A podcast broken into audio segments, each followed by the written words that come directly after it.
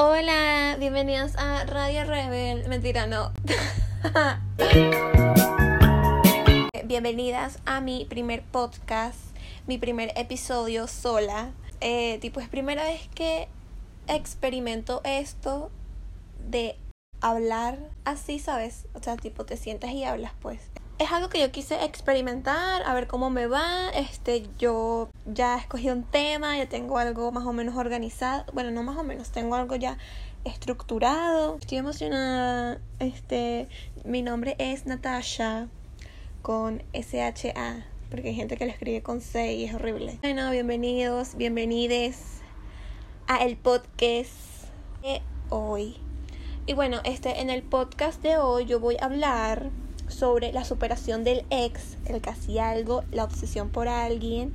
Y yo quiero hablar desde mi punto de vista porque em, como experiencia, yo no soy una persona que haya tenido un ex.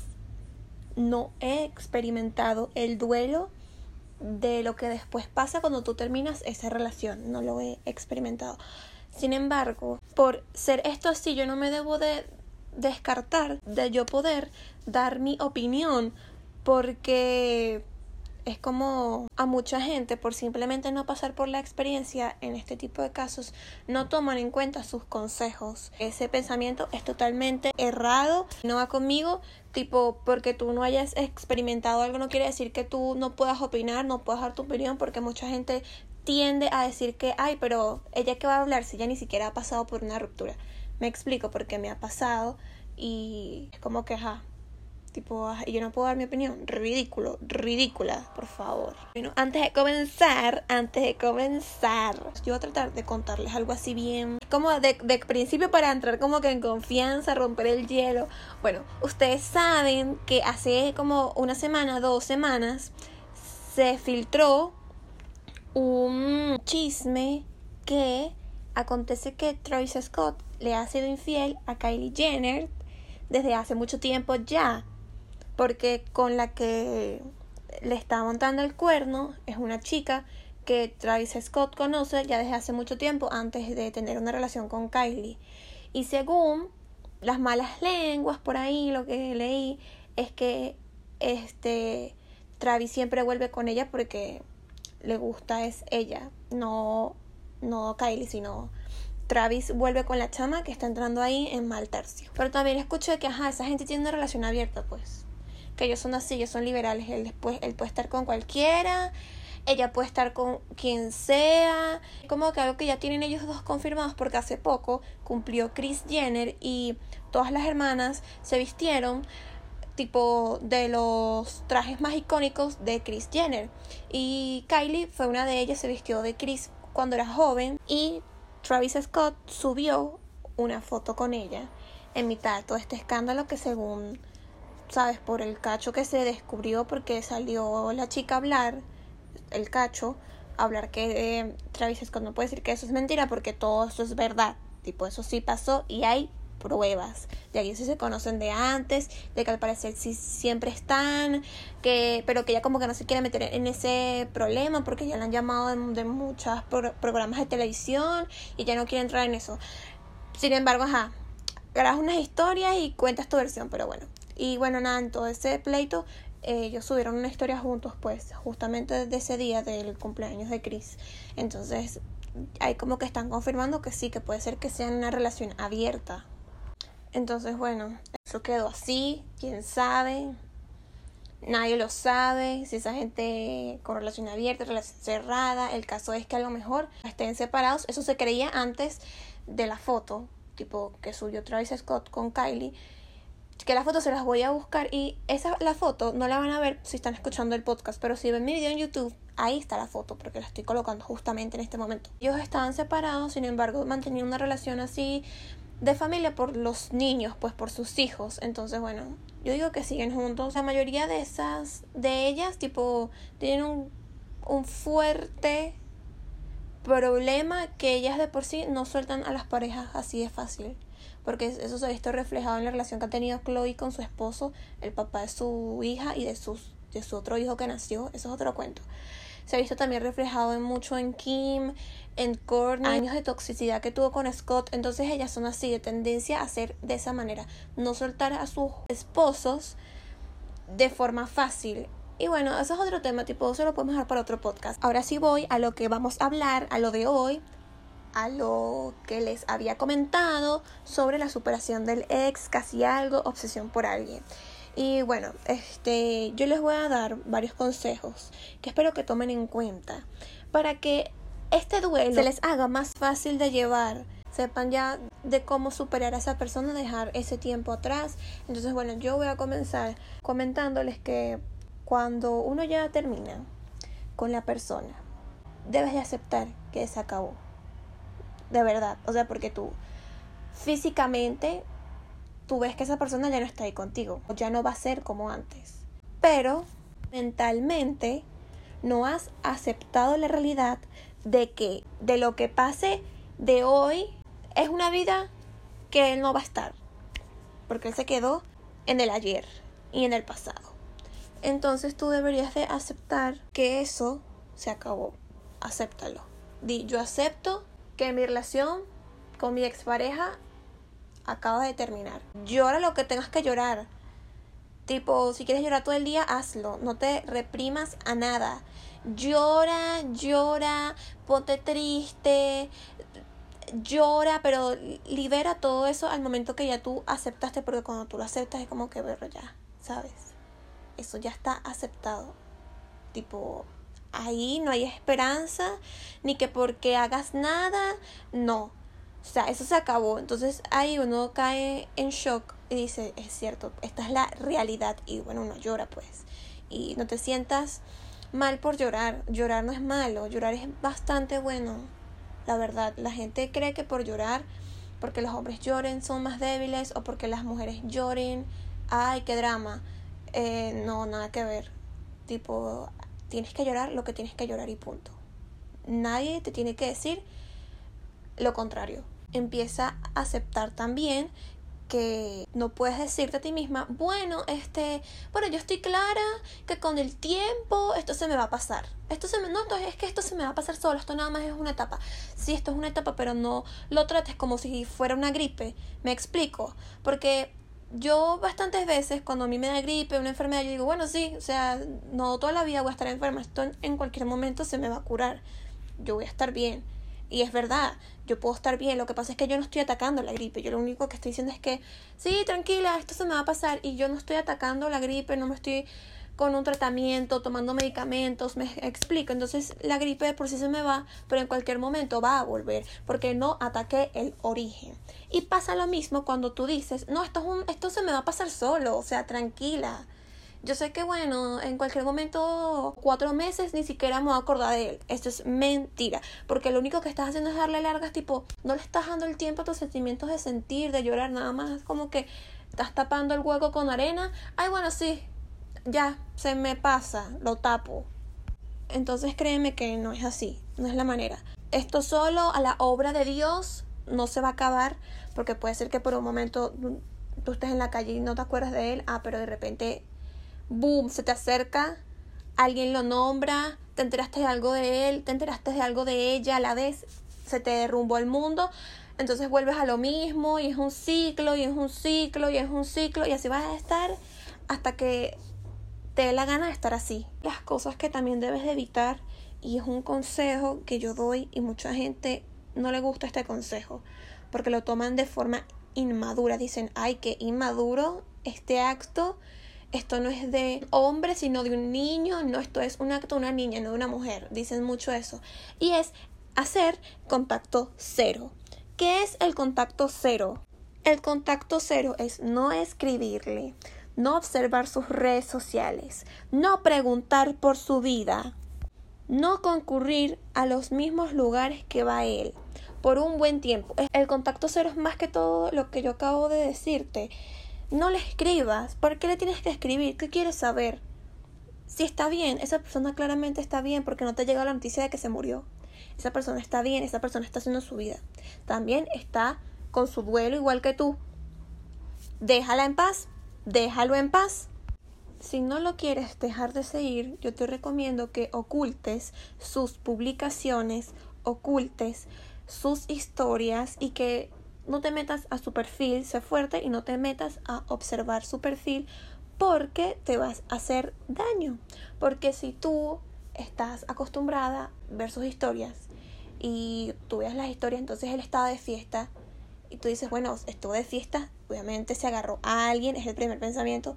Natasha se agarró a alguien o hizo algo porque fue de fiesta solo después de nuestra ruptura, ¿qué va a hacer? Y es verdad, entonces ya tú te estás haciendo la mente, la historia, te estás haciendo la película en la cabeza y no te está trayendo nada bueno porque él es tu ex, mi amor, comenzando por ahí. Él se puede ir de fiesta a donde él quiera porque él terminó con usted o usted terminó con él. Entonces, ¿para qué te estás haciendo la película? Entonces, para que tú no te hagas la película, porque estamos hablando de que tú estás en superación del ex en la etapa de duelo, es mejor que usted no vea sus historias porque se va a hacer daño. O usted, hombre, no vea las historias de ella porque se va a hacer daño. Y si eres bueno, si eres fuerte, y estás en todo tu derecho, dejarlo de seguir y ya, y punto. Mira, dejarlo de seguir ya, por un buen tiempo.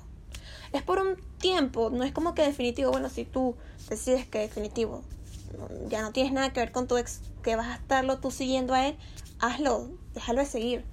Ay, es que qué ridículo, es que ella deja de seguir a los novios cuando ya se convierten en sus ex y tipo más o menos ay no es ridículo o sea, porque voy a dejar de seguir a mi ex, qué ridículo. Sí, ridículo te ves cuando la buscas, mi amor. Ridículo te ves cuando ella te escribe y le contestas el mensaje. Eso sí es de ridículo. Te voy diciendo desde ya. De ridícula es que cuando él te escriba tú le respondas o que tú le escribas porque caíste en hueco. Eso sí es de ridícula. Comenzando por ahí. Entonces lo otro es no preguntar por su vida. Ponte que tú eres amiga y esa amiga es amiga de tu ex no preguntes, ay, ay, sí, y cómo le está yendo a la universidad, porque tienes que saber cómo está en la universidad. Ya no es como una preocupación tuya, ya no es como que eres su compañera y bueno, lo apoyas, no, ya, ya eso se acabó, eso se terminó, no tienes que estar preguntando absolutamente nada. Ay, pero él tiene a otra persona, ¿verdad? Porque yo vi que él está haciendo esto y como que subió esto con tal. ¿Por qué le das importancia a eso? ¿Por qué tienes que hablar de él? Si ya eso se acabó es que ella está saliendo con alguien, yo lo sé, voy a averiguar eso porque yo tengo un pana que conoce al pana, porque tienes que saber a juro de su vida. Porque la necesidad de hoy en día tener que saber qué sucede con esa persona si esa persona ya no está en tu vida, sea, esa persona de por sí el universo la alejó. Así es sencillo, si la alejó es por algo, se acabó. Entonces, otro consejo es que vivas el duelo, no tienes por qué estar bien de la noche a la mañana totalmente cierto, no tienes que estar bien de que, bueno, ya yo en una semana, ay, sí, una semana yo lo superé, qué rápido, eso es mentira. Eso es tú queriéndote mentirte a ti misma y a la gente, a tu círculo de amigos, porque eso es mentira. Falso, falso, falso. Vive el duelo, acepta, ten tu contacto cero, tómate el tiempo que tengas que tomarte, o sea, tiempo me refiero a que te tomes un mes si quieres, un mes y medio, dos meses y medio, pero ya de, de que ya dos años, mi amor, te recomiendo buscar ayuda y ese es otro consejo que te doy. Buscar apoyo emocional. Apóyate en tus amigos. O sea, te voy a dar varios tips. Este, busca apoyo emocional en tus amigos. Eh, intenta convencer a tus amigos de salir de la rutina. Ponte que ustedes siempre tenían esa costumbre de que, bueno, se reunían en casa de tal amigo y, bueno, tú queriendo volver a vivir tu vida de soltera, de soltero, bueno, sí, vamos a casa de no sé quién, sí, a divertirnos un rato, pero sal un poco de la rutina. Di, bueno, pero mejor hagamos un picnic o mejor nunca, casi nunca hemos ido en grupo al cine, hagamos algo distinto, algo diferente. O te recomiendo cuando vas a buscar apoyo emocional en tus amigos, recomienda planes que no han hecho antes, planes nuevos, ¿sabes? Para que vivas experiencias nuevas, este, tengas nuevos recuerdos que vayan alejando los viejos recuerdos de tu ex, de tu casi algo, de la obsesión que tenías con esa persona y no llegaron a nada. Puedes buscar apoyo si no tienes amigos. puedes buscar apoyo en tus familiares también.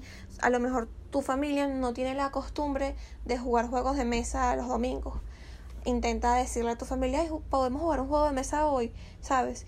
Y no sé, si inventan un juego de mesa, hacen una actividad juntos y así vas creando momentos juntos, ¿sabes? Sal de la rutina.